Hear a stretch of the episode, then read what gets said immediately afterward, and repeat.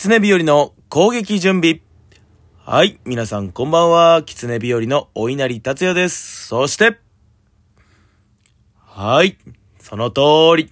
えー皆さんお聞きの通り、えーお稲荷達也一人でございます。えー今日は一人配信で、えやりたいと思います。一人収録か、えでやりたいと思います。え本当はですね、収録放送、え本日の、え0時に上がっているはずなんですが、えこの収録放送を上げる頃には4時になってんのかな。えただいまの時刻3時25分でございます。えー、収録配信遅れてしまって申し訳ございません。えー、なぜね、えー、こんな、えー、収録配信遅れてしまったのかと申しますと、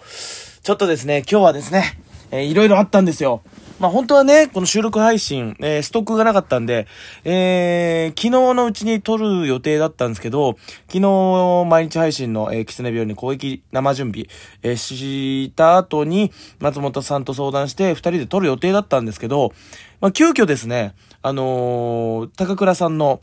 えー、うちでですね、あの、県中野さんの引っ越し祝いをやるということでですね、えー、行っていいですかってことになって、えー来ていいよってことになりまして、えー、収録を早めに切り上げてですね、えーそのまま、えー高倉さんのうちに向かいまして、えー、ちょっとジンギスカンパーティーを、えー、してきたんですけども、それでね、あの、収録配信をしてないことに、えー、をすっかり忘れていまして、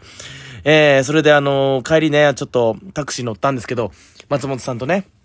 あ、そうだ、今日収録配信の日だった、なんて話をして。ああ、もう深夜遅いし、え俺眠いから、つって。お前、ちょっと一人で配信しろよ、なんて言われてね。えー、それで今一人で配信してる状況でございます。なのでですね、ちょっとジンギスカンパーティーをやってきたので、その、大変服がですね、ジンギスカン臭いです。うん。まあね、今日はね、このジンギスカン臭いまま、えー、寝床について、えー、明日というかもう今日を迎えたいところなんですけども。いやー、この後、えー、6時に起きて、えーいや、まあまあ、6時半かな ?6 時半に起きて、えー、7時には家出て、草刈りの現場に向かわないといけないんですけど、明日持つか？持つかな？草刈りして、えー、夜、えー、M1 調整のライブにも出るんですけど、草刈りはギリギリ持つと思うんですけどね、ライブが持つかどうか。うーん、それがしょうがんでしょうがないですけどもね。えー、もう来週に M1 控えておりますので、えー、頑張っていきたいななんていう、そんな感じでございます。うん。まあね、今日ね、あのー高倉さんの家に行って、県中野さんの引っ越し祝いを、えーしてきたんですけど、まあ、すごい楽しかったですよ。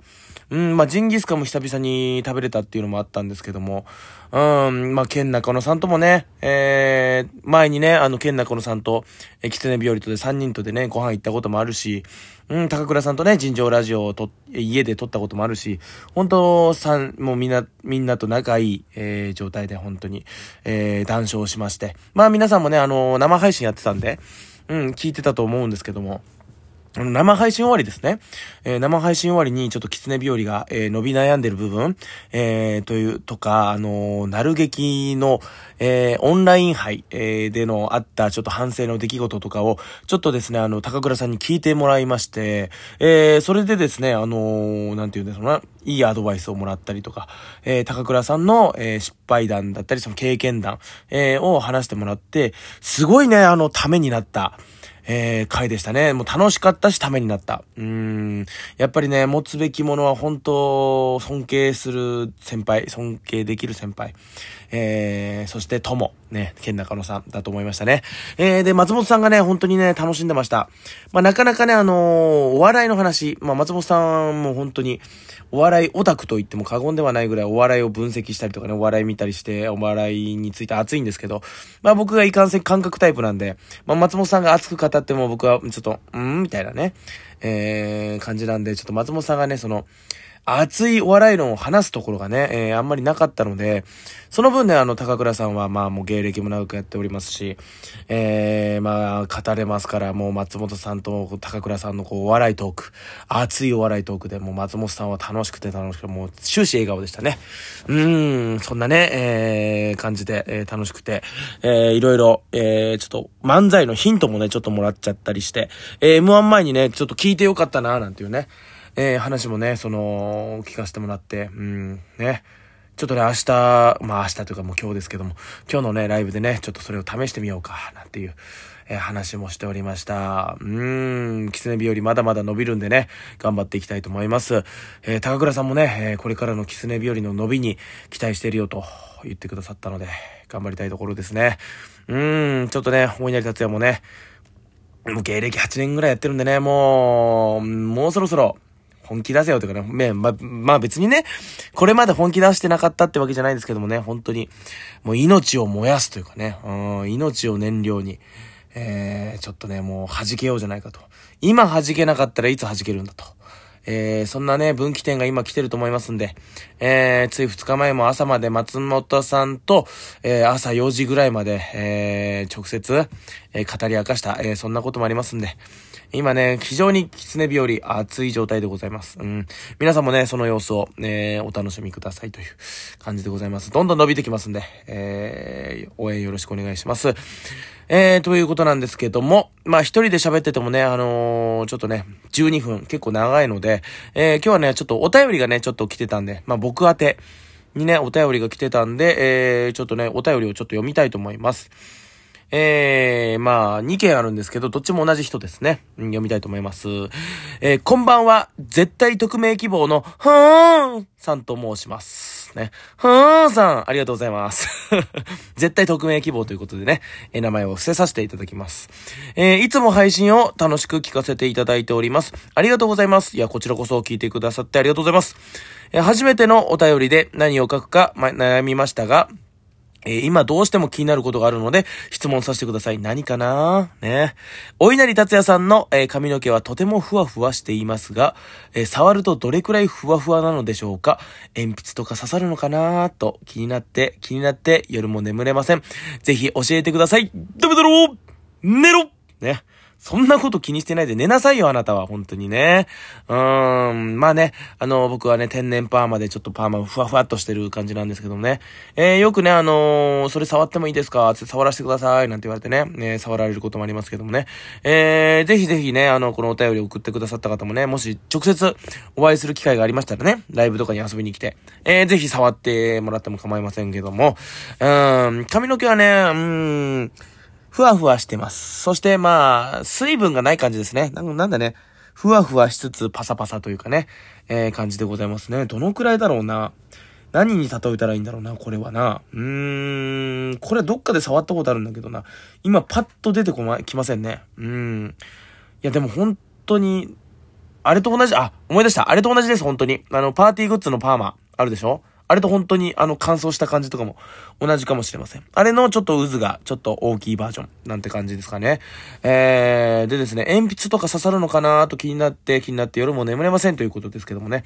鉛筆刺さります。うーん。まあね、あの、この天然パーマなんですけども、天然パーマが始まったのがですね、中学1年生からなんですよ。ね、あのー、小学校の頃ストレートだった。中学1年生になって、やっぱ男性ホルモン？まあ、思春期ですから、男性ホルモンのおかげかなんか出てきて、そのくるくるくるくるっとなってきまして。まあ、家族でね、あの天然パーマいないんですよ。だからその、おばあちゃんが天然パーマなんで覚醒遺伝なのかななんて、えー、とは言われているんですけども、まあ、くるくるくるくるなっていって、まあ、天然パーマキャラ、みたいなのがね、学生時代からずっとあって、高校2年生かなまあ高校生なんて、もう人をいじったりするのが、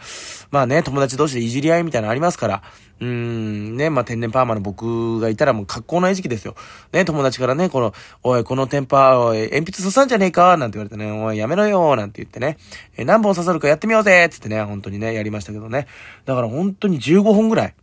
入った記憶ありますね。うん、なんか友達の、えー、友達2人分の筆箱全部中身なくしたような気がしますね。なんか、めっちゃ入るぜつってポンポンポンポン入れてね。たまにね、この、黒柳徹子さんが飴玉入ってるとかありましたけど、飴玉とか入れてみたりね、えー、したりとかしてね、すごいいじられた思い出なんて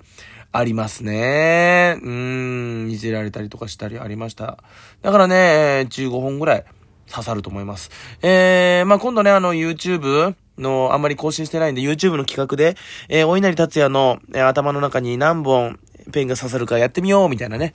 企画もやってみてもいいかもしれません。でね、まだまだパーマの話は続きますけどもね、えー、まあ、高校卒業というかね、高校時代までは、あのね、緩めのパーマだったんですよ。ね。あの、本当に、くるっとこう、毛先が遊んでるぐらいで、こう、直毛から入って、まあ、なんか毛先だけがくるんってなってるぐらいのパーマだったんですけども、あのー、まあ、お笑い、高校卒業して、えー、まあ、お笑い養成所に入るんですけども、えー、その前にですね、まあ、ちょっと、あの、クラスの中で、この端っこで本を読んでるような暗い人間だったんで、えー、まあ、お笑いやるっていう志すから、もう見た目からお笑い要素になろうと思って、えー、パーマをかけたんですよ。うん、パーマがっつりやってて。そしたらですね、もうこのくるくるの、えー、ほんとパーティーグッズみたいになったんですけども、えー、それでですね、そのパーティーグッズみたいになって、えー、成人式とかにね、えー、を受けたんですけども、えー、その時にはですね、成人式の帰り際ですかね、えー、知らない女の人に、えー、声かけられて、質問いいですかつって。あ、何ですかつったら、